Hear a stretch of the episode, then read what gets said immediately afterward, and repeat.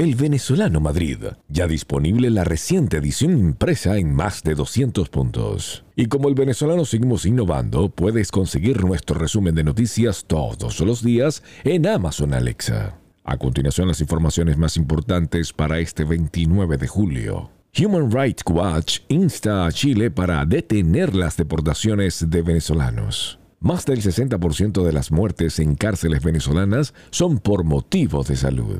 Estamos a nombre de Transcarga Express. Maduro volvió a hablar sobre posibles regulaciones a las redes sociales en Venezuela. Pedro Castillo anunció reforma constitucional en Perú durante juramentación. Profesionales integrales, la solución para tu TPS.